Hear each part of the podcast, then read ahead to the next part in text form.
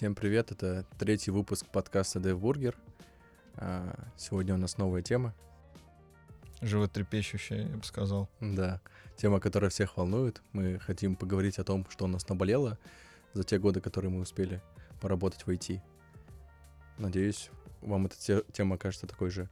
Я думаю, каждый найдет в этой теме что-то знакомое, Да, сто процентов. да, я тоже так думаю, надеюсь. Итак, первый пункт, который мы хотели обсудить, это школы, IT-школы, школы для программистов и так далее.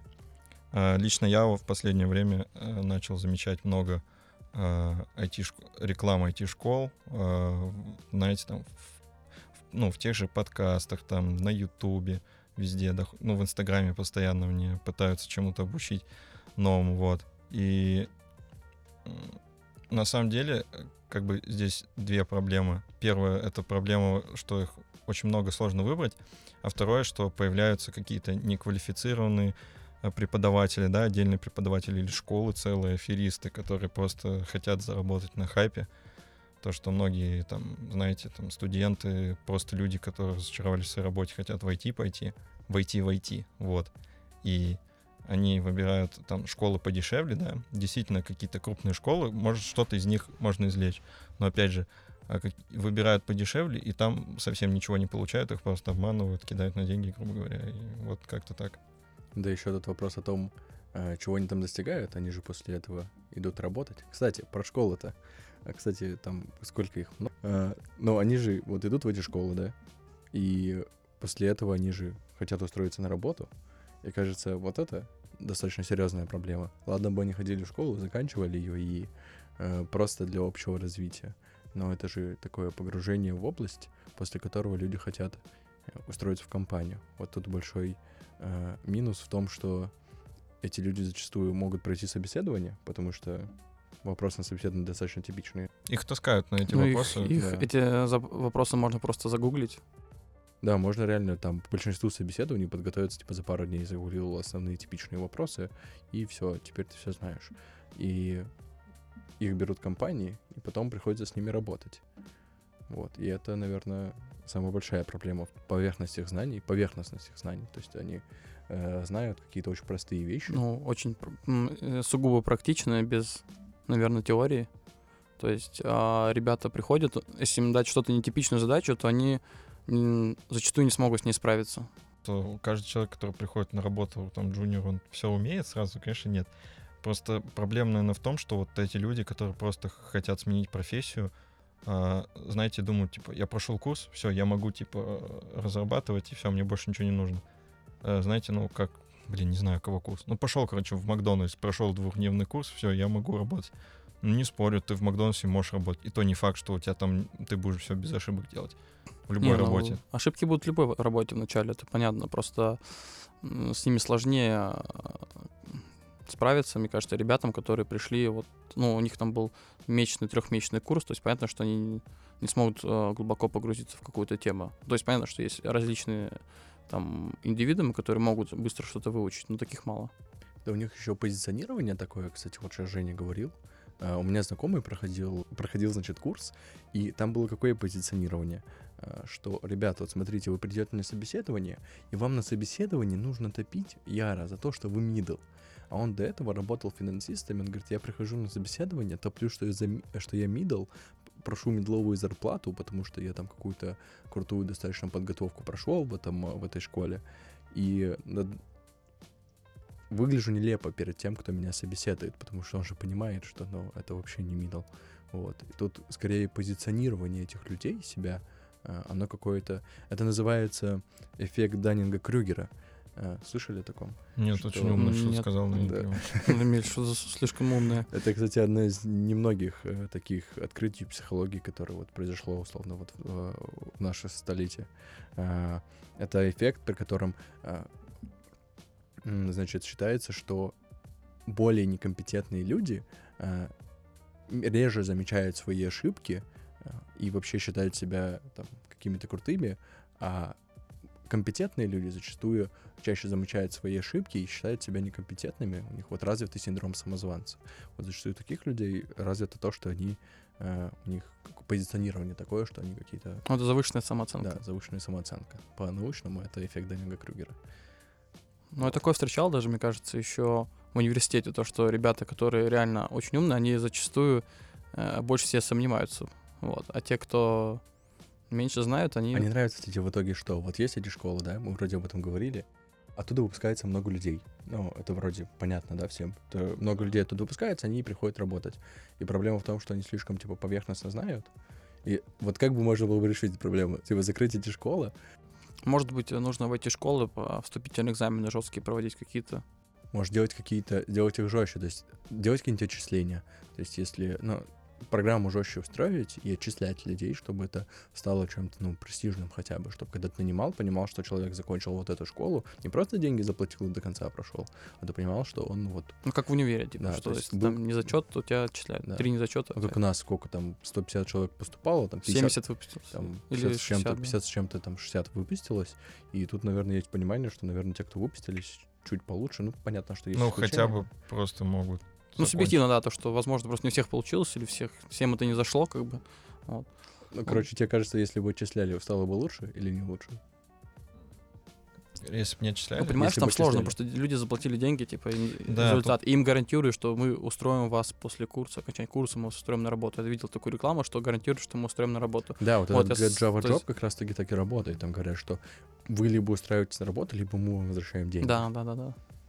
То есть Вот. там даже э, HR они знают и могут... Просто, понимаешь, эти курсы реально, вот у меня брат прошел, он говорит, что они сомнительны, то есть он сам готовился, он говорит, я сам изучил больше, но он очень просто э, такой трудолюбивый, э, усидчивый, а на курсе он, говорит, про- просто всякую фигню рассказывает, он ничего нового не узнал даже на них. А есть те, кто просто э, первой жизни пришел программировать, прошел курс, и он думает, что он уже все знает. У них как бы неправильное представление складывается о программировании в целом. А тут какая-то область сама по себе... э, не знаю, вы вот знаете каких-то известных программистов? У нас в России их не так много.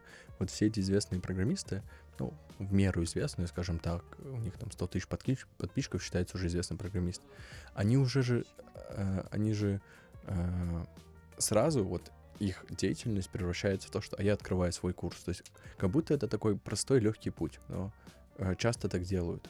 И я понять не могу, почему. То есть э, Я бы, ну, у нас не много таких людей, которые делают свои школы. Но я бы сказал, тут цель не... У кого-то может реально заработать денег просто, да? Но у некоторых цель просто человек хочет обучить, ну, просто, знаешь, изнутри Поделиться такая, знаниями. да, потребность этот. Ну, то возникает Делать. потребность, когда ты уже не знаешь, куда расти, наверное, и тебе хочется делиться. Кстати, вот про, про школу-то хотели еще затронуть тему, возможно, э, для нас точно насущную, про то, что школы эти в основном для начинающих, а вот если ты хочешь э, дальше расти, с этим есть проблемы. То есть нет каких-то э, курсов уровня хотя бы middle, которые бы там э, про систем дизайн, допустим, курсов действительно очень мало. Их приходится прям искать где-то, находить. Ну, Англоязычные в основном. да, в основном англоязычные в России уж тем более такого не делают. А, там или в целом про архитектуру, да, строить какие-то высоконагруженные системы. Э, А там- вот расскажи, расскажи про опыт свой, вот ку- куда ты записывался недавно. Просто на своем примере я вообще ни одного курса не находил, я не проходил курсов. Ну, то, что я находил, а, это было, я же не вспомню портал там англоязычный, там индусы ведут, э, ведут курсы про систем дизайн, Educative, по-моему. да, Educative.io. А, а вот про высоконагруженные системы, да, есть там куча книг, а вот именно структурированный какой-то курс, э, единственный есть на, вот, на платформе Otus, там, реклама платформы Otus, вот, э, про вот высоконагруженные системы, вот, high-load. Но это единственное, что удалось мне найти. Они стоят, понятно, очень много, вот, и при этом вот у нас было много сомнений по поводу вообще этого курса, а, потому что тяжело убедиться в квалифицированности специалистов, которые тебе преподают. Есть те, которые реально крутые, думаешь, вау, э, дес- он понимает, что он преподает, но знаешь, в чем сюр этой ситуации? До того, как я записался на этот курс, э, полгода за- до этого меня звали в нем преподавать. Да, понял. То есть они... Знаешь, как это произошло? Моему знакомому написали, э, там предложили преподавать. Он такой, я не могу, но я знаю вот э, специалиста, который мог бы это делать. И они мне написали и уже начали обсуждать темы, которые я бы мог бы преподавать. Но они же никак не убедились в моих знаниях. Компетенция, что ты Да, правда что это делал. да, Можно что- сказать что угодно. Ты можешь сказать, я там строил вообще там такие системы вообще. Да. И никак не, не докажешь, не проверишь. Да. То есть меня туда звали, прикинь, преподавать. А сейчас я учусь сам на этом курсе, но это же немного даже смешно. У меня то же самое с iOS курсом было, что звали преподавать. Я не помню, на какой уровень, вот. Но я просто отказался. Вот. Потом тоже какой-то курс нашел, там типа, хотите прийти и узнать свои знания, вот. А, Я там написал, этот тест прошел, вот мне потом позвонили прямо на телефон, ну что, вы будете устраиваться на курс? Нет, я такой, нет, я просто по приколу прошел. А, вот. Одна вещь, которую я хотел сказать. а, это такая бизнес-идея, сейчас кто-то слушает, и, возможно, ее украдет у меня. А, но все же. Идея была следующая. Вот можно же взять... Я не понимаю, почему так нельзя сделать, и ли это смысл, кто-то туда ходил бы или не ходил бы. А, можно взять, действительно набрать крутую команду, а а это, понятно, сугубо социальная связь, то есть ты ищешь людей с бэкграундом, а, желательно, чтобы э, было какое-то клише по типу я работал в Google, там в Яндексе или еще каких-то таких вещах, то есть э, то, что все знают. Но на самом деле нужно просто знать и набрать действительно очень квалифицированных специалистов. Зачастую они же все такие интровертные, вот. И вместе с ними сделать такой курс, но, а, во-первых, сделать его, но сделать его для профессионалов и а, сделать его очень дорогим для того, чтобы отсеять, то есть это будут люди, у которых хороший достаток, это значит, будет значить то, что, скорее всего, эти люди уже работают в отрасли, и у них достаточно, они, они осознанно делают этот выбор, они понимают, что это им надо, вот. А, он бы стоил, условно, допустим, 300 тысяч рублей, то есть это же огромные, да, деньги, но а, и чтобы этот курс был жестким, а, чтобы а, Понятно, я сейчас не, могу говорить про материалы, чтобы там было собрано, но чтобы это был действительно серьезный профессиональный курс, но на котором, к- который был бы как университет, где были бы сессии, где были бы экзамены, и где людей бы отчисляли, говорили, да, вы заплатили там кучу денег, но мы вам вернем то, что вот, ну, то, что вы учились, мы вас забираем, а вот то, что мы вас отчислили, все, до свидания. Ну, Вот, кстати, чтобы- да, это похоже на MBA школы.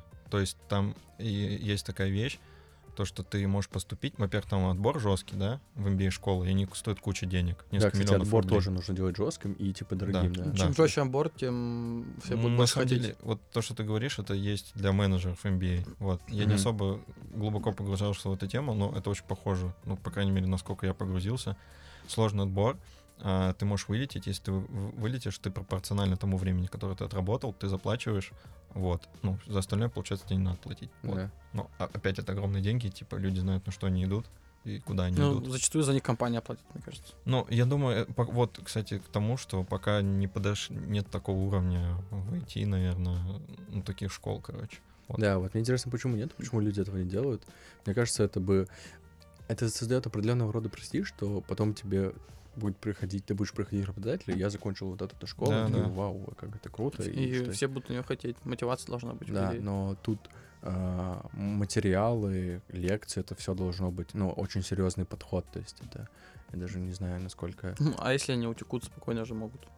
Да, спокойно могут утечь, но тут, знаешь, а, престиж, то есть MBA лекции тоже Ну, утекают. корочка ты имеешь в Э. MIT-шные лекции тоже утекают, но суть в том, что а, пройти, делать, то есть делать упор же, пони- понимаешь, есть теория, есть практика, очень жесткая практика, которая нужна, потому что у нас практическая профессия, вот. А то же самое в, MBA, наверное, есть какие-то домашние задания, которые укрепляют этот материал, который ты изучаешь, да. А, и плюс сама корочка, действительно, чтобы она имела значение. Если она имеет значение, тогда вообще пофиг, утекают эти материалы куда-то или не утекают. Сделаем такой курс вместе. Давай. Не, кстати, надо Команда на. MBA смотреть. блин, Сложно собрать команду. Самое сложное — собрать команду здесь. Давайте всем- су- супер разработчик, короче, Мгм. который умеет на iOS и Java, фронтенд, школа его выпускать. Офигенно, втроем сделаем. Да. Не, а ну где ты найдешь только... Вот втроем будем преподавать. А, Короче, следующий насущный вопрос у нас в повестке подкаста, выпуска. Это Agile, Scrum и вот, ну, короче, вот да, две вот эти популярные методологии. А, Многие крупные компании, да, без названий, используют эти Agile э, и Scrum подходы, методологии, вот, и делают это в большинстве случаев э, бездумно. Э, маленькие компании это копируют, э, используют это тоже неправильно. Э, знаете, иногда вот сидишь на каком-то митинге, да, ну, конкретно не про себя говорю, про абстрактного разработчика. У меня есть знакомый. У меня есть друг. знакомый. В деревне, да. вы его не знаете. Да, вы его не знаете. Он э, вот, куча времени проводит на бесполезных DSM, да, Daily Stand Up Meeting, кто не знает. Э, каждый день по 15 минут выслушивая ненужные речи от э, там, допустим, смежной команды, человека, который вообще этим не занимается. В общем, по, просто каждый день 15 минут тратит ни на что, просто слушая, чем занимаются другие люди без пользы для себя. Слушай, Или... 15 минут это, уже, это еще по-божески, я тебе скажу. Это еще по-божески. А вот я еще подвожу к э, ретроспективе, например. Да, многие люди это неправильно используют. Просто, например, э, по два часа обсуждают, э, типа, каждый поноет. Мне не нравилось там то-то, то-то, то-то. И все. Люди с этим ничего не сделают. Знаете, есть еще, ну, по крайней мере, я видел пару мимасов, типа, а, там какая-то картинка, по-моему, в космосе, вот туда попадают все ваши ретроспективные записи, знаете? Типа куча вот материала туда улетает просто. Кстати, хорошо, что мы не на Ютубе, там, там уже э, строчили вы э, тысячи наших подписчиков о том, что Agile и Scrum — это не методология. Дорогие слушатели, мы знаем, что Agile — это принципы, а Scrum — это фреймворк. Я хотел, кстати, об этом сказать, но я когда начал рассказывать, запутался. Да, Я, в принципе, просто... Это не важно, я просто сказал, чтобы нас не шкварили, и все. Я, я знаю, что это такое, да. Scrum — это фреймворк вроде. Если честно, я даже не помню, что какие, в принципе, вожали. Это не только в программировании, неважно, просто суть в том, что люди пользуются этими инструментами и не умеют и, пользоваться. И боготворят эти принципы тоже, что да. не нравится. То есть... Просто закидывают их, типа, тут так делают, и я буду делать так же. Хотя, на самом деле-то, в целом, это же...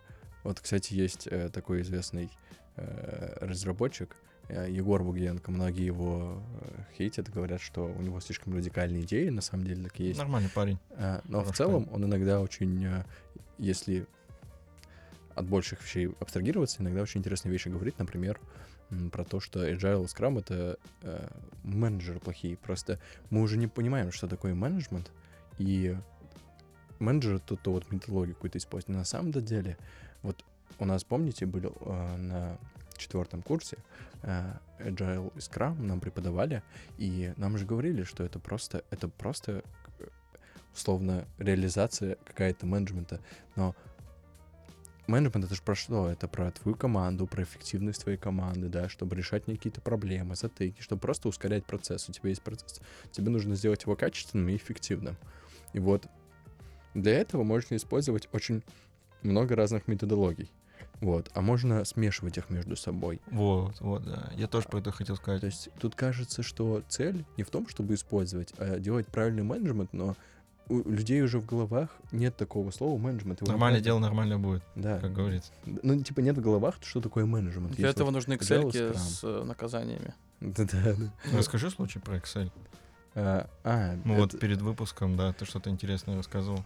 Это два случая, на самом деле. Первый случай — это коллега устроился в другую компанию и прошел, у них там был митинг в 8 часов утра, он шел 2 часа, и у них там вместо джиры Трелла, и там какие-то просто невероятные статусы, непонятные никому, там как-то сложно линкуются задачи между друг другом, вот, и все это идет 2 часа, и, по сути, люди 2 часа не работают, вот, все причем, ну, как вот можно быть менеджером и настолько хорошо оценивать ресурсы? Ты же можешь это сделать, допустим, хотя бы один для того, чтобы ресурсы команды держать. Вот, это первый случай. А второй случай был про Excel, это вот то, что тоже недавно случай у, у друга, о том, что э, они когда делают вот... Блин, там же все стандартные процессы. Есть бэклог, есть вот этот спринт, да, есть story И вот когда они э, нас собирали задачи на спринт из бэклога, они в Excel их записывали, вот. И потом э, делали... Короче, говорили, что вот спринт идет, типа, там, 10 дней, на каждую задачу тебе говорили, вот ты делаешь 5 задач, э, вот говоришь, что вот на эту задачу два человека дня, там, ну, там, два сторипоинта — это два человека дня, условно. Вот. И суть в том, что там были задачи, одну и ту же задачу может делать почему-то два человека, и они заводят две одинаковые задачи, один и вешают друг на друга, то есть две одинаковые задачи в бэклоге, э, спринте, потому что одну задачу делает два человека. То есть они не берут и делают ее на несколько, а почему-то две одинаковые задачи. Ну, короче, это абсурд просто. И это, наверное, к тому, что э, еще и правильно использовать это все не умеют. А мне кажется, не нужно это использовать до тех пор, пока ты не шаришь, что такое менеджмент. То есть менеджер — это человек, вот, вот что для вас, в вашем понимании, менеджер? Ну, для меня это человек, который ну, видит всю картину в целом, умеет, а, знает, сколько у него ресурсов, знает, кого что блокирует, допустим, по задачам, и умеет правильно, ну, то есть брать задачи, то есть он как бы, ну, скорее всего, продукт онер тоже решает, да, какие задачи берутся в спринт. Но менеджер еще контролирует процесс их выполнения, то есть он знает, что там, например, чтобы сделать задачу А, нужно сначала сделать задачу Б и С, которую делает другая команда. Он не возьмет эту задачу спринт, пока эти задачи не будут сделаны в другой команде, допустим. Я бы, я бы по-другому ответил. Я уже забыл умное определение, но просто менеджмент — это про управление. Управление ресурсами, временем, командой и так далее. Вот, вот мне И- нравится такое абстрактное достаточно определение. Да, оно это эффективность, Ну, ресурсы. главное, чтобы да. эффективно использовали ресурсы. Вот, Знаете, э, как, э, я думаю, у вас такая же тема есть э, про нейминг. Знаете, если класс называется менеджер, то типа это плохо, потому Да, что да. непонятно, чем Да, занимается. да. Это же про менеджеров Да. реальных, чем они занимаются. Нормальная шутка, кстати. Да. Непонятно, что... за- Ну да, это то есть менеджмент это про, кажется, у тебя есть ресурсы, и ты с этими ресурсами должен как можно достичь результата как можно быстрее и как можно эффекти- эффективнее и качественнее, да, а, с этими ресурсами. А вот что делать для того, чтобы достичь, кажется, это не только agile, scrum, и это какая-то панацея уже стали, все ее пихают, мы работаем там что-то поэтому. У кого-то есть вообще там оценки по э, этому, как этот метод Футболочки? по- покер, покер вот этот. А, О. мы- я тоже покер Мы тоже использовал. использовали покер в Да. одном месте. То есть там Вот. все показывают. Мне кажется, Человек вообще не разбирается в программировании, он вообще. показывает оценку. Ну, ну, я думаю, один день достаточно. Ну, кст- кстати, я использую покер давно уже, довольно. Вот. Мы постоянно оцениваем. У нас времени уходит, ну, ну, где-то час, полтора, наверное. Если ребята это будут слушать, скажут, ой, да не, у нас там 5 часов уходит. Ну ладно, неважно. В общем, это уходит, ну, по моим, да, ощущениям, где-то час-полтора в спринт раз в две недели. Вот. А, Но в целом ты можешь хотя бы примерно прогнозировать, какой скоп задач вы можете сделать за спринт оценка. И знаешь, это, наверное, даже если мы часто промахиваемся с оценкой, это помогает, если вы выкидываете задачу, в следующий спринт не берете, да, то потом это помогает не вспоминать, почему эта задача сложная там и так далее. Вот. Ну, то есть у вас и это кросс-функциональная, ой, кро- кросс-командная оценка, как раз мы ее оцениваем вместе, обсуждаем, берем среднюю оценку, о, и вот. На Короче- самом-то деле методы, которые они приводят, да, вот это скраме, это же на самом-то деле полезно все. Это Только- полезно. да, это надо это не- делать с умом. Как Да, говорится, нормально панацея. делай, нормально будет все. А покерное оценивание, на самом деле, мне кажется, нужно не для того, чтобы взять там среднюю оценку, чтобы была там примерно... Главное, главное, чтобы все понимали, а, а, что входит в эту задачу. То есть, допустим, просто, например, человек, который будет брать задачу, он может там подумать, что в ней гораздо больше или гораздо меньше. А когда все оценят, получается тут большой плюс, то, что у всех будет одинаковое понимание, что будет в этой задаче. Плюс. То есть это еще как, э, как его осознание всех Да. задач То есть всеми. главное, чтобы это делалось. Вот, например, было несколько проектов, то, что в одном проекте это делали 15 человек, это было реально тяжело, потому что какие-то левые люди, там, продукт-оунер, продукт-оунера, управленец, управленца, а вот когда кома- команда там не больше 6 человек, то это вообще, я думаю, отличное решение, то есть потому что это быстро происходит, то есть 6 человек быстро оценивают. И тогда у всех складывается одно definition of done. Слушайте, у меня есть смешная история про моего друга, у которого в, в, э, ну, в, скраме дейли митинг был на 20 плюс человек.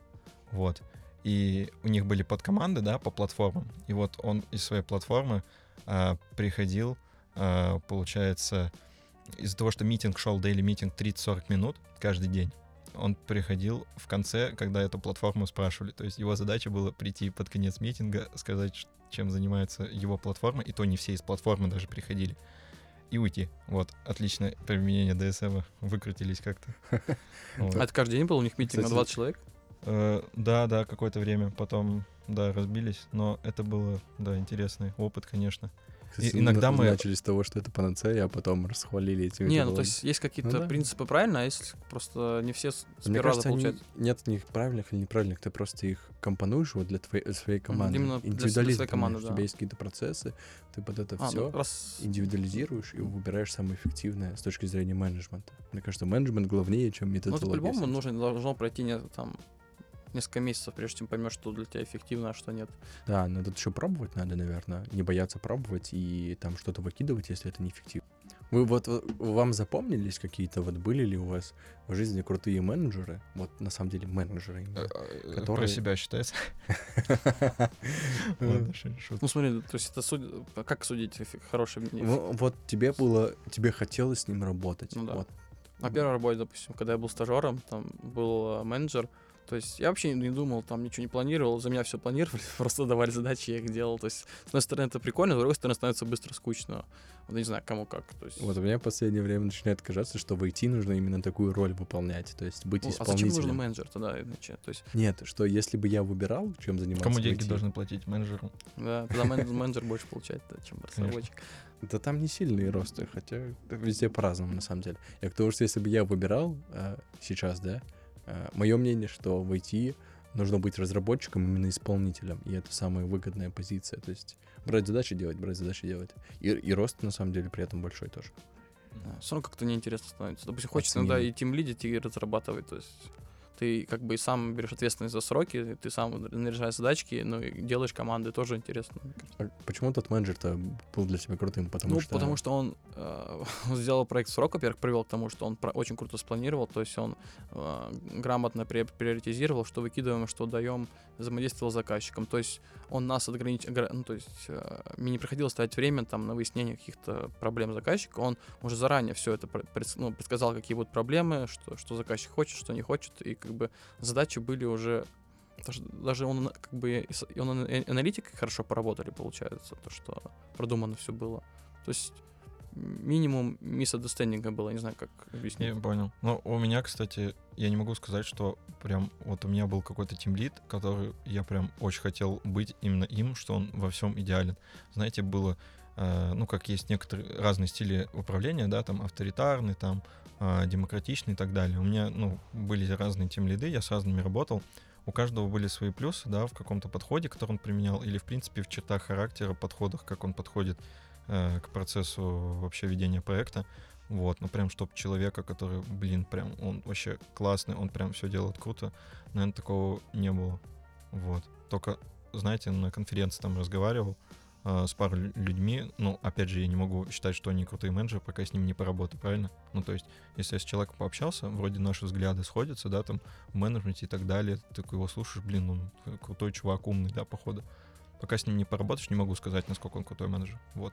Но вот как-то так. То есть Может, я, если мы начали говорить про компетентность менеджеров, э, поговорим еще одну тему, которую мы хотели затронуть, про то, что а, чаще всего, вот по опыту, который я видел, как происходит, э, человек сначала приходит в IT, работает стажером, работает джуном, проработал два года, а, два с половиной года он стал что-то типа медлом, вот, или там начальной стадии какие-то медла, поработал медлом около года, и вот после этого он такой, ну все, больше некуда расти. И часто такие люди э, уходят в управление. Вот. То есть, может, поэтому две проблемы из этого рождаются. Во-первых, у нас некомпетентные менеджеры, потому что они этим не занимались до этого, они были разработчиками, их делают менеджерами по принципу, ну, ты круче всех знаешь технологии, круче всех знаешь продукт, поэтому ты становишься менеджером. Хотя, казалось бы, почему это должен... менеджер должен быть крутым менеджером, да, но не крутым разработчиком. Вот. И это первая проблема некомпетентный менеджер. А вторая проблема, из-за которой происходит, то, что у нас сеньоров-то нет. Это вот это же человек в вакууме, потому что до него не успевает дорасти. Потому что расти до, до сеньора, наверное, намного дольше и сложнее, реально сложнее, чем уйти в управление. Потому что уйдя в управление, у тебя boost по зарплате, да, и у тебя там какие-то другие компетенции, какая-то перезарядка, да, для тебя. И, ну, короче, в целом это престижно считается, да. А вот senior, это ты, получается, должен реально очень много учиться и вот ставить эту цель и годами к ней идти. И не факт, что, а, ну, скорее всего, я так предполагаю, что а, ты можешь проигрывать, там, по- в том числе по зарплате и а, по какому-то социальному, возможно, статусу тоже можешь проигрывать. Хотя, наверное, в данном случае не так важно. Да, вот я хотел добавить по поводу твоих рассуждений, а, что по большей части идут менеджеры, потому что хотят больше зарплаты, власти, социального статуса и так далее. Это тоже, вот это одна из причин. Вторую, которую я вижу а, постоянно, это ну и в принципе об этом тоже говорят многие люди, что, ну, знаешь, вот представим, маленькая команда, есть тимлит и два разработчика. Тимлит завтра взял и ушел в другую компанию. И приходит начальник, говорит, все, Вася Пупкин, ты будешь тимлидом. И он такой, «Э, ну ладно. И то есть тут даже не просто технический специалист становится тимлидом, а просто, ну, который, типа, вот, попался под руку. Либо, Ну, ты как ты говоришь, отказаться. ну, блин, а многим людям не хочется от этого отказываться. Вот. Ну, или там, знаешь, скажут, что ты не можешь расти по зарплате. Слушай, хочешь зарплату больше? Вот, быть тем лидом. Вот. Ты просто войти... Вот есть хватка. Войти, в принципе, проблема нехватка вот, нормальных специалистов. Что менеджеров, что сеньоров. Понимаешь, тем лидов... вот, это и причина, мне кажется, одна из, одна из причин, что у нас вот это э, пределы какие-то очень ограниченные. Ну, все, я умею писать, тут, значит, э, API какой-то там, э, HTTP методы, Сеньор э, ходить Ну. в базу данных, э, и я делаю это хорошо, еще и тесты умею писать, а я еще и там докер вообще-то понял, прикиньте, проект в докер собрал, все, ну, а Мгм. куда расти-то, непонятно. Слушайте, а вот Непонятно. для вас слово тимлит и менеджер это одно и то же или это разное? М, Так, разные, конечно. Менеджер бесполезный, тем лид ходить умеет. Не, ну просто мы начали про менеджеров, а закончили тем лидами. То есть все-таки разработчик становится тем лидами или менеджерами? А, В твоем понимании. Наверное, чаще я видел, что это, эту роль выполняет чуть ли не один и тот же человек. То есть он и тимлид, и менеджер. Вот. Ну, тем лид это и есть менеджер, То просто... есть менеджеры ну, есть разного уровня. То есть там Ну, понятно, да. Я вообще за то, что тимлит слишком размыто понятие. В каждой компании тимлит сочетает в себе разные э, компетенции. Ему, знаете, где-то он дол- должен больше кодить, ему достаточно там 10% времени на управление тратить, да? А где-то наоборот. У тебя куча бю- бюрократии, там тебе куча всего надо делать. У тебя там, допустим, 60% времени уходит на общение, 40% на код. И, в принципе, какие-то скиллы, допустим, самый главный скилл там уметь пробиваться через всю эту бюрократию, там что-то делать, да, допустим, в одной компании. В другой компании тебе нужны сложные вещи, именно как техлид, знаешь, уже больше техлидом можно Но назвать. суть в том, что это все объединяет то, что ты лид. Ну, то есть ты Лид, лидер. лид, Да, лид, то есть да. ты менеджер, это же тоже лидер какой-то, ну, в мире, Да, да? да. Вот. По сути, это- это человек, который руководит другими людьми. Я бы по-простому так выразился. Людьми, процессами, да, технологиями и так далее. отве- ну, несет ответственность. Да, несет ответственность. Больше ответственности, там, чем разработчик. Ну получает. да, поэтому За больше результат. зарплата. Конечно. Ну, вот я бы, возможно, хотел бы там подробнее обсудить эту историю, что, во-первых, пределы, а, да, у нас какие-то ограниченные пределы в этом смысле, что а, у нас нет понимания чаще всего, а кто это такой вообще сеньор, как до него дойти. А, во-вторых, мне кажется, не обязательно же быть на самом деле сеньором. Можно же быть, а, если ты middle или там middle плюс условно, да, ты же можешь вводить направление по типу а, там software reliability engineering, который сейчас набирает обороты. Ты можешь уходить направление там проектирования, дизайна систем.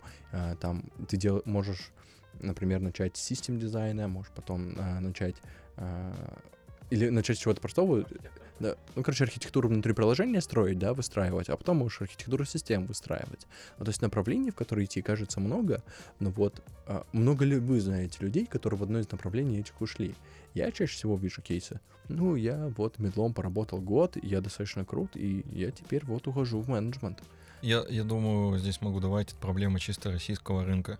У нас э, в и у руководителей наверху э, только одно видение, да, что как бы есть рабочая сила, есть там тимлиды, да, особо крутого специалиста, который там 10 лет работает, они не нужны. Но это мое мнение, да, это мнение других людей. Вот. Это первая проблема. Второе, тупо нету таких потребностей, знаешь. В основном все-таки продукты, в которых тебе и правда не нужно там сильно шарить. Ну, вот скажи, где там нужен супер сеньор, который 10 лет работал, у которого действительно, которому стоит за- платить большую зарплату, потому что он крутой чувак. Ну, мало же таких мест в России. Ну, в Да. Яндексе есть такие. Ну, я с тобой Да, много где есть. ну, Слушай, ну просто зависит от Я проекта, думаю, что в- допустим. в, на- каждой, в каждой компании такие проекты есть. Я думаю, что э, Ну, в, каждой компа- в каждой компании делают сложные продукты. Либо высоконагруженные продукты, допустим, да. Ну, условно, любой банк делает какой-нибудь э, э, скоринг, он делает там какой-нибудь, э, ну, оплата, да, в целом. Это же тоже, ну, большие нагрузки в целом сервисы должны держать эти все. То есть, если у тебя оплата или переводы какие-нибудь упали между счетами, до свидания. Вот. а. Ну да, ну то есть тут э, вот эта тема с технической веткой, да, мы две ветки, да, затронули, типа хар- по хард-скиллам расти, грубо говоря, да, ты же про это говоришь? Да, перв... э, давайте попытаюсь сформулировать. То есть то, что мы по хард-скиллам в какой-то момент думаем, что мы боги и больше некуда расти, то есть достаточно ограниченное в этом плане, не видим точек роста, а на самом деле их много. Второе, это то, что почему-то считается, для меня вот это, наверное, самое большое удивление, что человек, который э, лучший технарь, становится менеджером, но на самом деле менеджер должен быть крутым менеджером, но не крутым технарем. Вот. Э, Это тоже из-за этого появляется, что у нас нет сеньоров и у нас нет менеджеров нормальных. Вот как вам кажется, почему э, вот самого крутого инженера делают менеджером? Вот.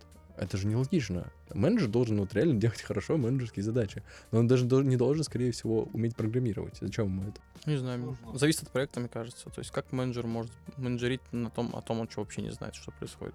То есть он просто режет задачки, делегирует или что он делает. Мне кажется, ну просто много, наверное, странное мнение, типа много разработчиков, хоть это уже не так, интроверты, типа им просто нравится кодить больше, да, мало таких людей, управленцев прям, вот, лидов, да, типа лидов именно в плане, что им нужно управлять еще людьми, помимо э, процессов и технологий, архитектуры и так далее. Кстати, хотел защитить, кстати, большие компании, все-таки в больших компаниях у них есть технические ветки, вот. Я, правда, не работал ни в одной из них, вот. Просто знаю об их существовании, что они есть, что в них можно развиваться, вот. То есть это уже какой-то шаг к тому, что ты говоришь, чтобы не было таких проблем, что люди уходят э, в тим лиды. Но в маленьких компаниях до сих пор такая ситуация есть, и она постоянно встречается. А какая логика менеджера при этом? То есть есть менеджер, который выше, чем он, и он такой, вот этой команде нужен lead.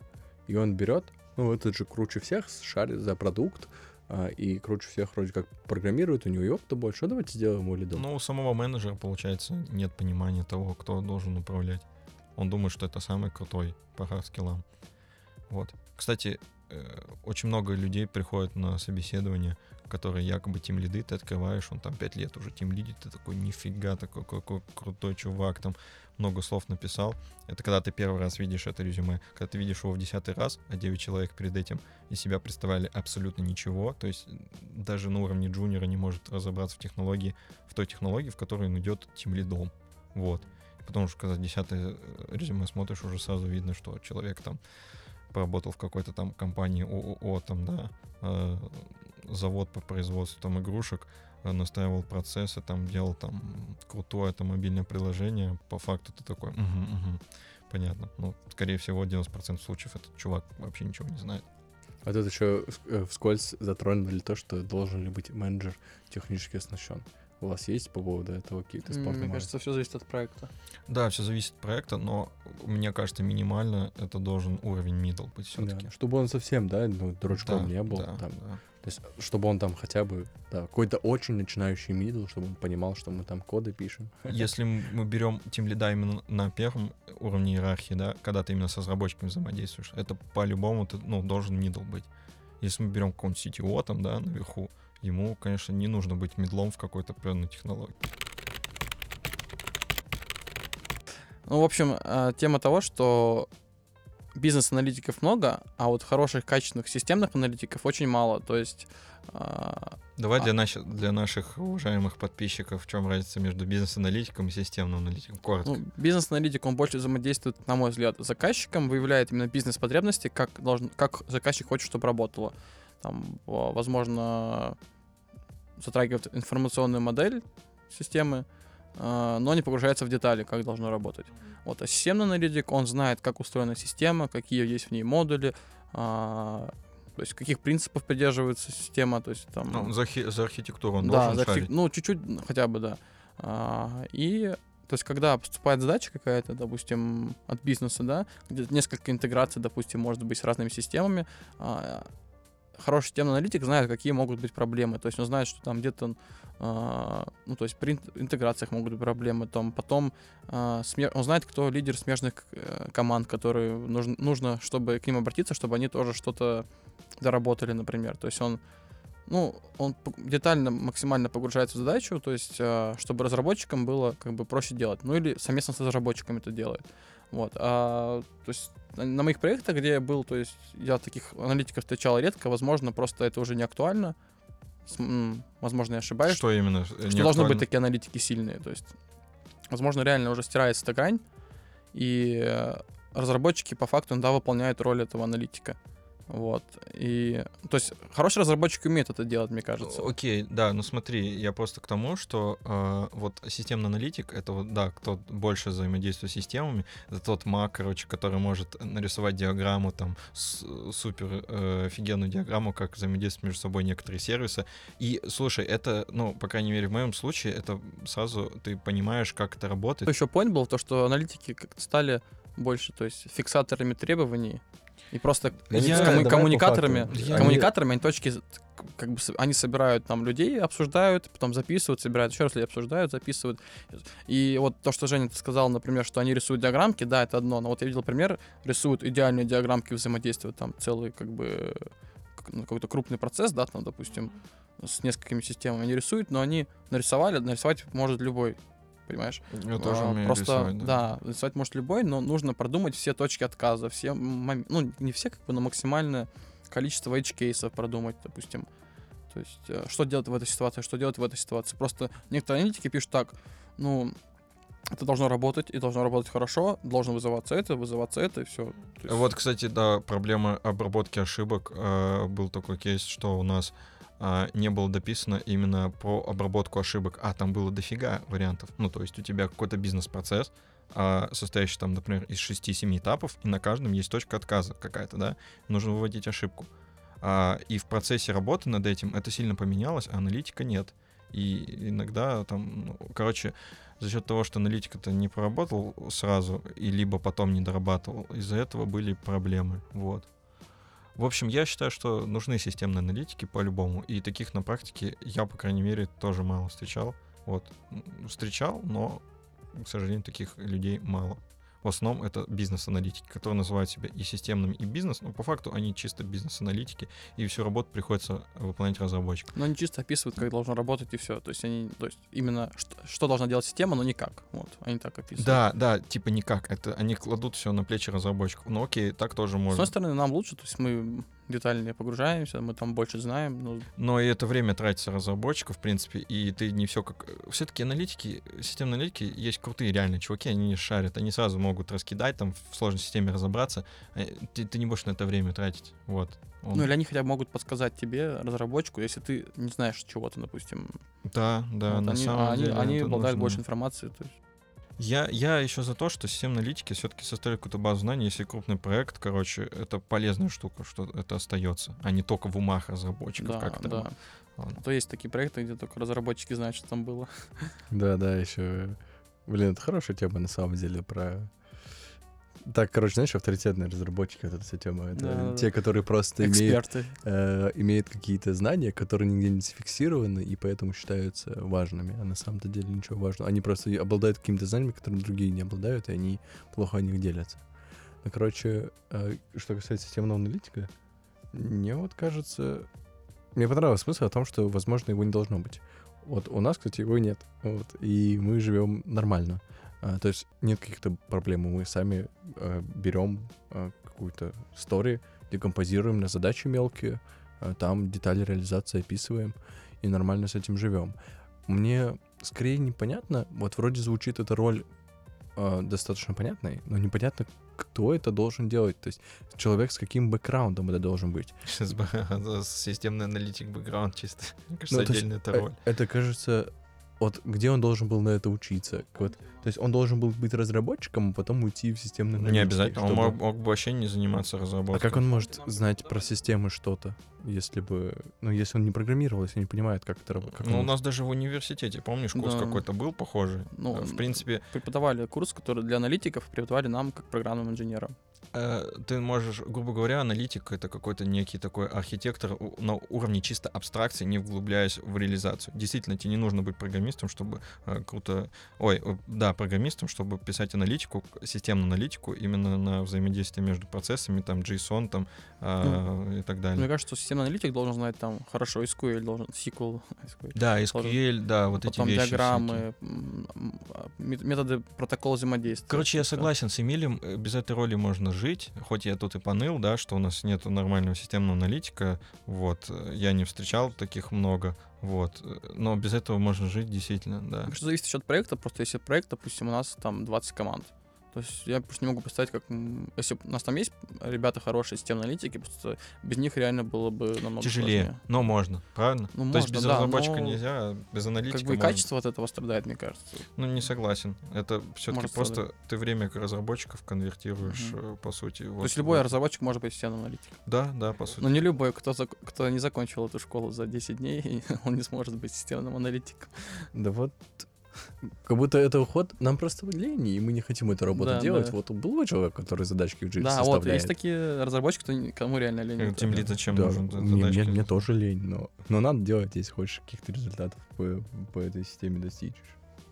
И какому-то... Не, ну просто ты как бы тогда прорабатываешь весь алгоритм там какого-то процесса сам. Ну, это, ну, то есть я не говорю, что мне это не нравится, просто я, ам, там по всяким книжкам, не знаю, ну не книжкам, там нас учили, что есть системные аналитики, да, там разработчики только кирпичики кладут. То есть такие же мысли тоже витали раньше. Просто я говорю, сейчас, возможно, эта грань уже стерлась, и, возможно, нет такой Мне кажется, как зависит от Интеграция проекта. вообще одна из сложных, мне кажется, вещей в плане программирования. Ну, там много тонкостей, да, скажем так, интеграция. Она может быть разной. Но, блин, сейчас про интеграцию, конечно, говорить это долго и сложно, но суть в том, что это, это одна из таких э, непростых вещей, хотя казалось бы, что в этом такого. Но хотя чем больше программируешь, тем больше кажется, что интеграция это Вот, сложно. э, с- все разработчики стараются избегать этих, как бы, перекидывать задачки с интеграциями на других. Да, потому что Потому это всегда что- сложно. Мгм. И вот, мне кажется, если бы разработчик выполняет такую задачу, проектирует эту интеграцию, это для него полезно с точки зрения того, что это рост профессиональный. Ну, не Вот. постоянно же этим заниматься, правильно? Да, да. Вот для этого нужны системные. Про карьеру. То есть а, я сам слышал и замечал, то есть и от знакомых, то, что а, легче перейти в, другой проект о, или в другую компанию и на, на большие деньги, чем вырасти у себя в команде и у себя на проекте, в компании. Вот. а, что вы об этом думаете, ребята? М, Это же за, да, да. Ну, по крайней мере, в моей компании и в других компаниях. Вот. Да, тут, кажется, в этой теме хотели несколько вопросов, да, затронуть о том, что действительно расти в своей компании сложнее э, и проще уйти в другую компанию.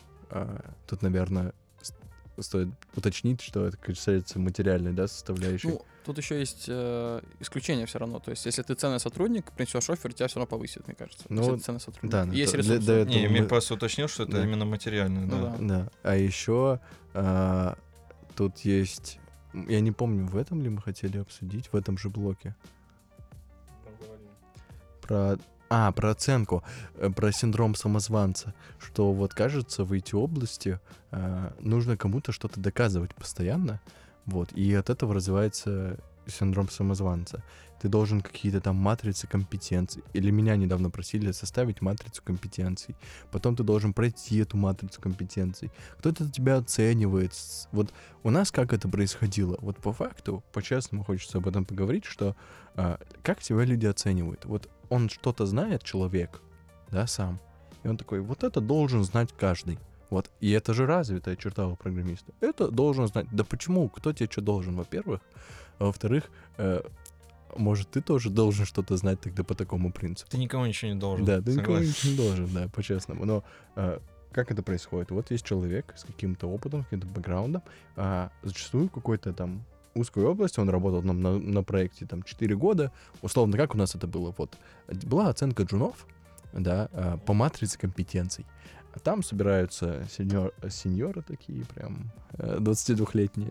Матерые сеньор Да не, ну, не, действительно взрослые сеньоры, но они проработали в одной команде э, долгое время, и у каждого разные кейсы. Одни, например, действительно очень парились за оптимизацию там SQL запросов, и поэтому спрашивали за это.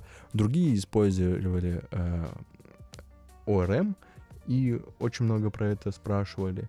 А третьи как-то сильно использовали возможности конкретного фреймворка, спрашивали про него. То есть я вот это знаю, значит, ты это должен знать. И начинают тебя по этой системе оценивать, и это абсолютно э, контрпродуктивно, и это не показательно просто. И вот есть какая-то матрица непонятная, кто ее составляет, почему, со своей колокольни. А, ну вот к чему привела та ситуация, когда оценили джунов, их банально не повысили, потому что они по матрице компетенции не прошли. Но я когда смотрел... Удобный инструмент, если А у я тебя когда нет денег повышать зарплату. Да, ну, да. короче. Там были вопросы, компании, да. Там реально видел. были вопросы, на которые я бы, наверное, не ответил тоже. Но у меня там опыта больше, чем у этого джуна, но зато, наверное, я найду вопросы, на которые эти чуваки не, не ответят. Но почему-то вот есть какая-то матрица компетентов, которые составили какие-то там люди. Ну, смотри, вот я не до частично с тобой согласен, то, что такие матрицы, они чисто субъективные, да. Допустим, мы же согласны с тем, что каждый проект использует разные технологии. Например, а, вот мы используем сильно SQL, у нас мы требуем, чтобы люди хорошо знали а, язык запросов. Вот. А, Но мы не используем ORM, что- поэтому ORM мы не спрашиваем. То есть а, нужно брать людей, которые будут, ну, пригодятся твоему проекту. Так то а в чем это- проблема? То есть, например, Не, я просто говорю, что я- это субъективно тоже. То, что каждый проект разный, разный требует. Слушайте, Но- это уже проблема собесов. А что тогда спрашивать? А я хотел добавить к тому, что вот ты говоришь, у вас там не используют ORM больше SQL, там у тебя там где-то наоборот ORM используют, поэтому про это спрашивают. Я вообще считаю, что, да и в принципе в iOS, а, и, ну, есть реактивный фреймворк RX Swift, да, вот, допустим, сейчас он уже побольше развит, допустим, два года назад возьмем, а, если проект написан на RX Swift, активно его используют, в обязательных требованиях не пишут, что ты его должен знать. Это скорее будет плюсом. У нас нет такого, то есть, что если используется какая-то технология, то ты ее по-любому должен знать. Ты должен э, скорее больше разбираться в базовых фреймворках, используемых в iOS э, разработке. Вот. Базовых каких-то принципов, архитектуры, солида и так далее. Вот. А, про вот про, про оценку, короче, ты говорил про, оце- э, про, про собеседование, да? Типа, что спрашивать, что не спрашивать. А, а вот как вы мыслите о том, что у меня хороший товарищ недавно вообще не спрашивал, не проходил тех интервью. Вот вообще. Прикиньте. Вообще. а что он делал? рассказывал, по-моему, я понял. И, и я вот с этого офигел, насколько это, это было круто, мне кажется. Он говорит, а зачем? Смотри, к тебе приходит специалист, ты же не джуна берешь. Он говорит, ты берешь там, ну вот. Он говорит, я джунов не беру. Мне не надо это. Я беру нормальных спецов, типа, миндлов минимум. Но он их не собеседует Вот. технически. Он я, дискриминация их- я джунов их пошла. не собеседую. Ко мне приходит человек с каким-то опытом, я смотрю на его опыт, э, я понимаю, что если этот человек э, проработал в компании N и, там, не знаю, ну, топ-10 условно известной компании в России, да, он проработал в ней и что-то делал в течение четырех лет, блин, наверное, он и с моими задачами справится.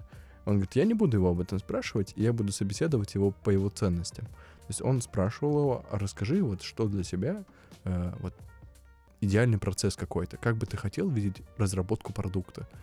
Какие у тебя ценности? Что тебе кажется из этого важным, а что кажется тебе из этого неважным? И они говорили именно о ценностях. Хотел привести к морали, что если у вас одинаковые ценности, а, это куда важнее, чем технические навыки, потому что технические навыки можно а, выработать и можно, можно чему-то научиться. К примеру, Женя говорил, вот нам сиквел важен. Честно, вот мне нравится э, флешмоб, который устраивал Дэн Абрамов, говорил то, чего я не знаю в IT. Честно признаюсь, я не знаю сиквел. Я могу написать при этом любой запрос, я тебе скажу. То есть любой, который напишешь ты, напишу я. Я смогу сделать анализ, но я не помню синтаксис. Да не, ну по То есть синтаксис понятно, что Я, я не помнить. напишу супер сложный запрос, но я найду, как э, его написать и оценить. И я все это сделаю, я сделаю эту работу, и я этого не стесняюсь, потому что, а что в этом такого? Я не знаю, ну, Блин, короче, Типа- жестко на Эмиля хочу набросить прямо по вот этим все, чему, Так чего ты вот сказал. я хотел э, мораль, что мне кажется, Давай. возможно, а, не нужно вообще спрашивать ничего технического, если мы говорим о достаточном уровне, типа ты middle и проработал там N лет, если мы говорим а, про эффективность команды, можно собеседовать по ценностям для того, чтобы, условно, ты говоришь, у нас ценность там общения и там коммуникации, чтобы они были эффективными. И если вы эффективно коммуницируете, у вас общие ценности, что такое важно, а что такое не важно, то тогда у вас большая часть времени действительно же на это э, тратится, что люди по-разному смотрят на вещи, у них разные ценности, у них разные взгляды, и все, им нужно договариваться. А тут, если ценности совпадают, а, вообще взгляды э, похожи друг на друга, не придется вот это спорить постоянно. Вы сможете быстро решать какие-то вопросы и а, и помогать друг другу, и просто достигать цели, если у вас одинаковые ценности, взгляды и прочее. А, возможно, это выход. Короче, я, да, хотел по этой теме сказать много чего.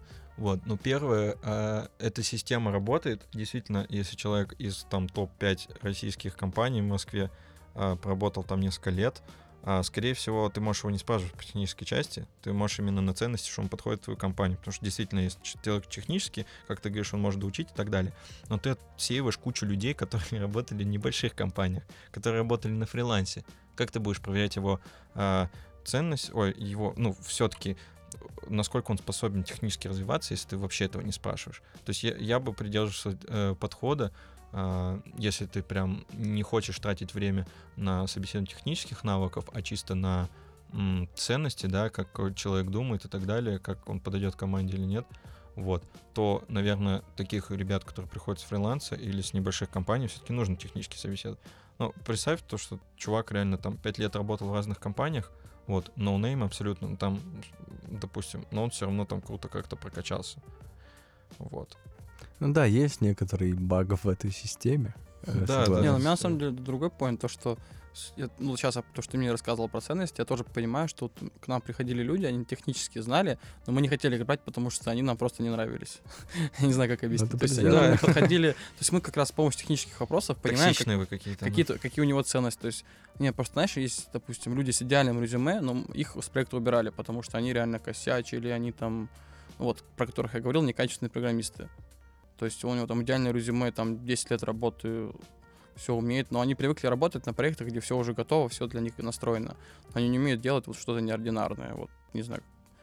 А, и поэтому, то есть с помощью, например, собеседования, там собесил джина одного, он пришел вот буквально там свеженький, да, с, с печки, вот, и он почти на все технические вопросы ответил. Я сразу же понял, что такой человек нам нужен, потому что он интересуется технологиями, он умеет там изучать документацию, умеет сам разбираться. То есть, и если ему что-то непонятно, он адекватно на это реагирует. То есть технические интервью не то, чтобы проверить знания, а как человек реагирует на то, что он что-то не знает, как он будет искать путь решения. Согласен. Вот, то есть Согласен. здесь тоже косвенно как бы не... То есть ты не только технический навык проверяешь, ты проверяешь то, что, что он будет делать в таком случае, что он на это скажет. Да, да. Какие у него вот Да. решения Возможно, проблем. Да, просто вот я к тому же, что полностью отказаться от технического собеседования, ты, к сожалению, не сможешь вот эти навыки проверить. То есть, возможно, не стоит все подряд спрашивать, как Эмиль говорил, там, ой, он это... Можно, да, какой-то есть пул вопросов, ты его закидываешь, человек не знает, как он из этого выкручивается, и, в принципе, ты можешь какую-то картину о нем составить. Вот.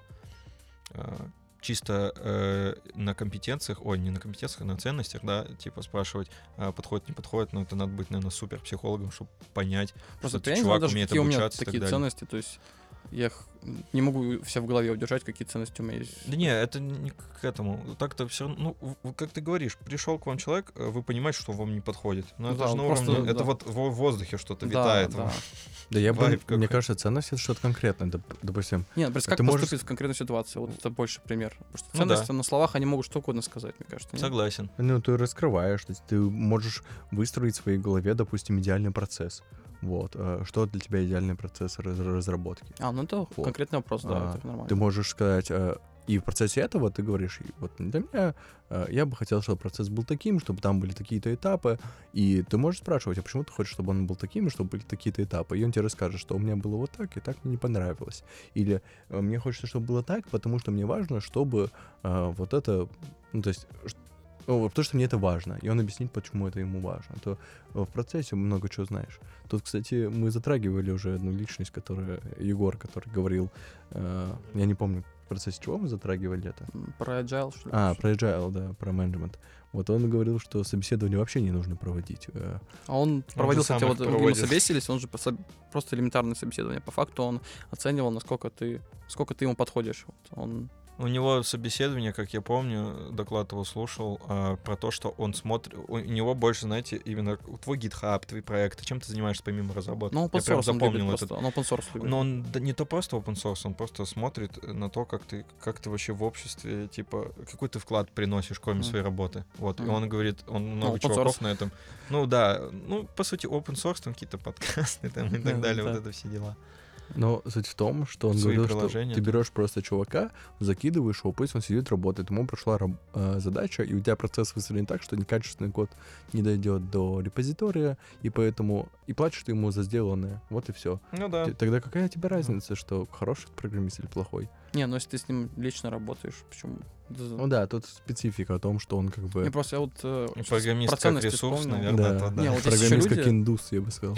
У нас, слушай, Эмилия, что за расизм. А, Да, это Короче, не, у нас был человек, э, там, из подрядчика, да, пришел, там, чувак, ему там 30 плюс, типа, супер шарит, там, короче, ему дали задачку простую относительно, но он только недавно на проекте, допустим, ему дали простую задачку, он делал ее два с половиной месяца и не сделал. Почему? А, он все время жаловался, что ему не нравится процесс, проект, там, что он там недоволен, что ему постоянно мешает, что он до двух ночи не спал, что он там что-то делал, и у него там не собиралось, не работало. В то время как Джуны приходит там за пять дней сделать задачу, нормально в проде работает. Вот, то есть, и вот меня иногда смущают люди, которые, наоборот, очень много говорят там про процессы, про теорию, но на практике они не могут выкатить фичу в прод. То есть, тоже- понятно, что туда нужен определенный баланс. а, что есть вот ещё- мы как бы уделяем Мгм. какое-то время для того, чтобы поговорить, но мы сейчас его пытаемся ограничивать в 30 минут, и конкретная тема, а, что-то решить внутри команды, но когда-то мы начинаем замечать, что тут эффективность из-за этого потеряли, мы сразу такие, блин, Не, ну это важна. да. Фи- Но мне кажется, то есть важен баланс, но не должно быть такого, что главное фигачить Не, понятно, что да. То есть да. просто время технически, да, есть такая еще моя любимая тема troubleshooting. То есть, ну, это для senior ов, наверное, middle ов больше, то, что просто мы говорим проблему, что там упал какой-то сервис, типа по метрикам все окей, там, ну, то есть просто как человек решает проблемы. Это тоже ну, важно у нас. Да везде важно в целом уметь решать проблемы. Вот я помню хороший вопрос, меня спрашивали на собеседовании, когда я джуном приходил, кстати, к вам в команду, к Жене, а, там спросили, то есть э, у тебя есть три дня там, до выхода на прод фичи, да, кто-то до тебя ее начал делать, не доделал, там, вот, ну, типичный пример, там, он уволился, ты присел, должен, ты джун, ты должен сделать ее, то есть твои действия. И то есть э, ты должен сразу несколько в голове штук держать. То, что, Что ты тести- ответил? Я не буду интересное. говорить, чтобы не опозориться на всякий случай. Ну Да ладно, не, как ну, бы ты ну, ответил в том, то, что как бы то есть там многие говорят, вот я бы три дня делал фичу и выкатил. Но там, то есть люди не думают о том, что надо тестировать, потом спрашивать, надо ли тут интеграционное тестирование, то есть сколько дней нужно тестирование, потом... А, и там был вопрос, типа, ты бы переписал, то есть код написан не очень, да, то есть ты бы переписал его, зарефакторил и выложил, или бы ты там чуть-чуть дописал бы и выложил, то есть такие вопросы тоже интересно Ну, спрашивать. Кучу факторов, кучу факторов.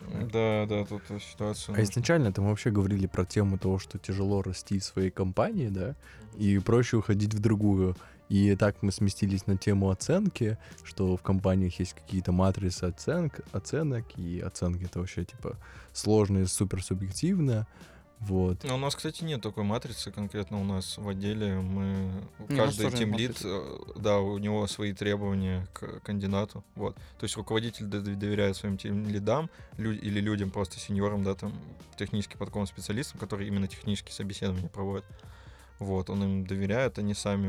У нас нет, короче, такой проблемы, что не нужно спрашивать. Не, ну, конечно, какие-то тимлиды... Ну, это там кому-то любят. же тебя не там- спрашивают, почему ты этому хочешь столько дать, а этому столько. М, Не спрашивают.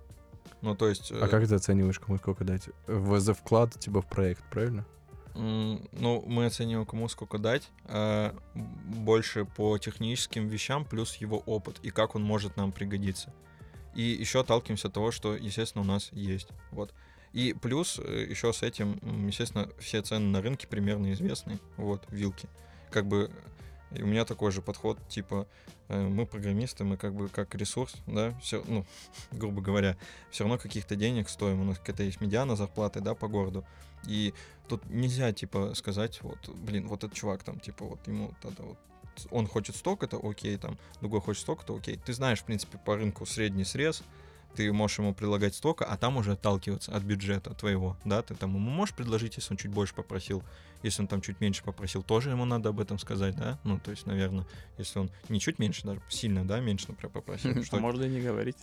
Но нет, это неправильно, конечно. понятно. Да тут вот нет этого среза, я вообще в него не... от- Мне кажется, эти срезы портят компании большие, которые мно- могут много платить. То есть я вообще не верю в эти средства. Что... не как- а- Не, ну а подожди, а как Эмиль до- должно работать? Типа, блин, я хочу там 400 получать, другой говорит, да мне 100 тысяч хватит, типа, в Москве. Не, ну просто есть компании, которые портят рынки. Да, то есть вот этот э, вилка все-таки она большая, реально Она скачет постоянно. То есть она вот где-то э, это 80 тысяч нужна, э, где-то это 50, а где-то вообще 120. А, потому что потому что можем. Все. И тут нет никакой вилки вообще. Это постоянная гонка. А есть люди, которые сеньоры Да 120 неправда. И Ну, дофига людей, согласен. которые занимаются не пойми чем, и даже объяснить это не могут, чем они занимаются, но получают просто бешеные деньги. Ну, это скорее проблема компании, которая нанимает. Ну, в, в целом... есть- слишком перегретый рынок очень сильно. А, Это уже другой вопрос. Но тем не менее, это же рынок, ты сам сказал, рынок. Рынок Да. работает по своим правилам. Есть спрос, есть предложение. Мало спроса, поэтому такие перегретые зарплаты. Вот. Потому что, Поэтому есть не, компании, знаешь, которые проблема? То, что- могут заплатить больше, Мгм. и за счет этого маленькое предложение. Ну, Знаешь, в чем проблема? Что программисты в этих компаниях никогда такие деньги не принесут, сколько им платят. Я не спорю, я просто говорю, по... Эмиль говорит про зарплату, типа это сложно так определить. Нет, не сложно. У тебя есть рынок, у тебя есть на текущий момент средняя зарплата, ты, у тебя HR работают над этим, да, знают, какой средний срез по зарплате. Ну, у вас компании, в принципе, есть, понятно. что- Е- в компании, да, ты общаешься с кем-то, ты примерно понимаешь, примерно, примерные цифры э, на текущий момент. Вот. Это еще рождает очень сложную гонку, то есть ты можешь чем-то интересным заниматься в компании, которой ты сейчас занимаешься, ну, работаешь, э, делать что-то, что тебе нравится, действительно, и тебя драйвит, и какой-то нетипичный продукт, вот, э, и при этом понимаешь, что тебе, наверное, не доплачивают, и ты такой, блин, и что же мне делать? Ухо- А тут все хорошо, тебе все нравится реально, вот. Бывает же такое, прикинь, ты- тебе все нравится, вот, все круто, но вот там, не знаю, на 30% или на 40% меньше, чем по рынку платят. И что тебе делать?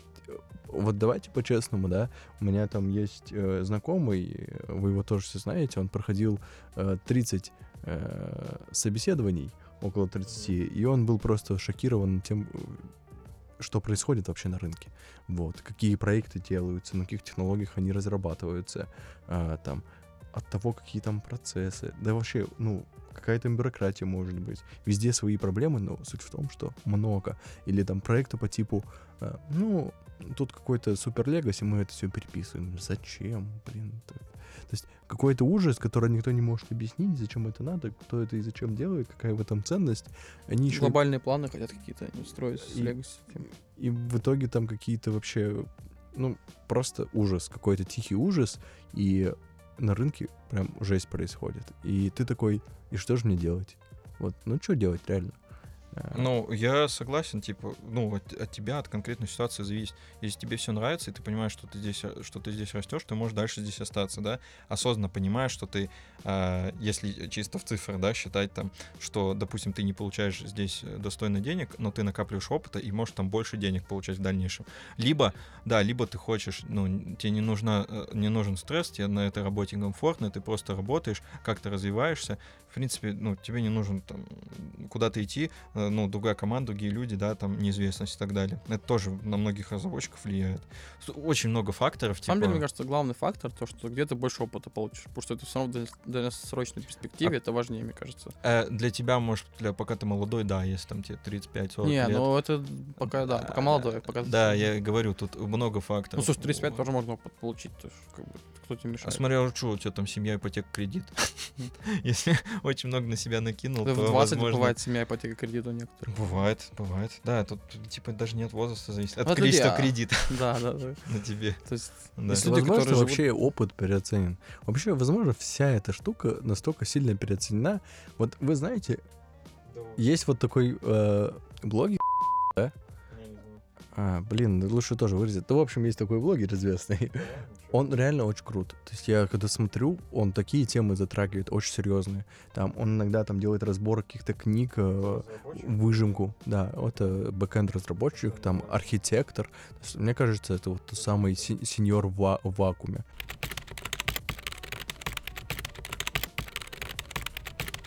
Меня бесят некоторые чуваки, которые типа научились программировать, А, умеют yes. выполнять свои задачи и дальше никак не развиваются. В целом не должно быть на них Наоборот, пофигу. хорошо, то, что ты развиваешь, растешь, а они нет. Поэтому... Да, ну как бы это с меркантильной точки зрения, Ну, да? понятно. А если просто, типа, меня вообще должно, не должно это парить. Это скорее просто мое такое личностное, да, что мне не нравятся люди, э, не люблю окружать себя людьми, которые не развиваются. Вот, не хотят развиваться. Ну, Сидят 7 лет на одном Ну, проекте. на самом деле, да, это чисто это вот в тему, что меня бесит. На самом деле, как бы, ну пусть, ладно, Мгм. ничего. С другой стороны, кто Против будет, них я ничего не кто имею. будет там Просто сидеть? свои ощущения писал, все. Вот. Кажется, выпуск подходит к концу. Сегодня успели много что обсудить. Тема и вообще мотив всех наших обсуждений было это то, что нас успело за это время, на то время, в которое мы войти, э, надоесть, или то, что э, нас напрягает, э, то, что нам не нравится в целом, э, то, что Бесит. проис- Бесит, да, бесит Горит, слово. бомбит. Я был, я был слишком лояльным при выборе слов, да, то, что нас бесит.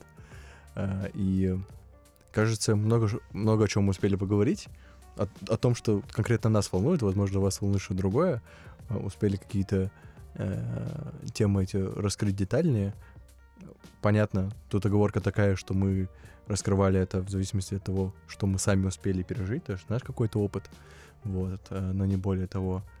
А, Мораль тут такая, что кажется, что морали нет. Просто Да морали нет, просто Нет, обсудили, что да не нет, почему? мораль- Э, Я к тому, что мы хоть и набросили много тем, что нам не нравится и так далее. Это нормально, на самом деле мы в, в этой области уже ну, несколько... Ну, короче, нам все равно все IT нравится, мы любим IT, и мы бы не записывали этот подкаст, а, об этом не разговаривали, если бы... Короче, мы обычно говорим о, то, э, о том, что нас волнует, правильно? Мгм. Правильно. Да, Ну, Раз волнует, значит, это нам, нас притягивает как-то все равно.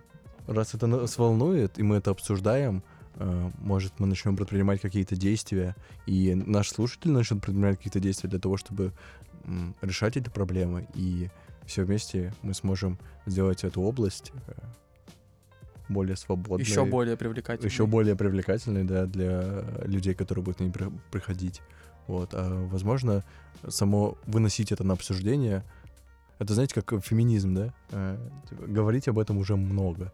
Вот, и вот тут тоже как будто говорить об этом уже много, и не стесняться говорить о том, что нам не нравится в этой области. Ну, тут на самом деле, возможно, получится, возможно, нет, изменить. То есть, возможно, IT устроен так, что это уже не поменять. Возможно, Кстати, Да. тут еще важная оговорка про то, что вот мы про многое говорили, то, что нам не нравится, но не нужно же исключать того фактора, что, возможно, мы и сами так делаем. и, возможно, это нормально. И возможно, что это даже нормально, но надеюсь, что Да, нет. конечно, мы тут всех обсудили, и, естественно, мы сами не ангелы, Да. да, куча всего еще есть. Да, возможно, Про это еще один толчок для того, чтобы э, нам самим про это подумать и не делать так. Да. А возможно, поменяем свое мнение и такие, да, это вовсе неплохо, а в целом жизнь такой устроена. Что хамелеоны. Чисто жизнь такая. Да, подтверждение Не я такой, жизнь такая. Да, да. Не, просто, возможно, некоторые проблемы обусловлены там. Они идут не снизу, не с людей, а сверху. То есть тот же самый agile, там, А возможно, э, проблема всего этого — это недостаточная осознанность и отсутствие какой-то э, культуры и ценностей. Если бы вот В личностные... мире в целом. Да, в мире в целом, но я бы говорил про нашу отрасль, про нее, про нее проще кого-то говорить. Если бы это было... ценности agile, чем тебе не нравится. Нет, если вот была какая-то высокая осознанность человека... э, На этой ноте мы можем... Продолжение следует в четвертой Не, мне части. кажется, можно, да, типа, закончить на ноте, что вот ну, на- не хватает нам какой-то осознанности, вот. Короче, надеемся, что было интересно, и качество звука, кстати, вас должно порадовать в этом выпуске. Но мы Да. это еще с- узнаем. Сегодня мы раскошелились прям. Да, для вас потратили кучу Ради денег. вас, наши дорогие Я слушатели. думаю, нам придется поставить ссылочку на Patreon, донатили. Спасибо тем людям, э, не буду называть цифру, короче, спасибо всем, кто слушал первые два выпуска, очень на самом деле приятно. Всем обратно нашим верно. знакомым, друзьям, которые э, слушали первые Спасибо два выпуска. всем тем людям, которые вдохновили нас на этот выпуск своими... Кто? Ну, всех, кого мы обсуждали. Отлично, блин, вообще. Но мы не называли имен. Тут ог- должна быть оговорочка. Все, как, как там говорится? Вымышленно, это все Нет, нереально. Все, все совпадения с реальными личностями абсолютно случайны. Э, Мы ни в коем случае не пытались никого оскорбить э, данным подкастом, на самом-то деле. Вот. э, И это все было оценочным суждением.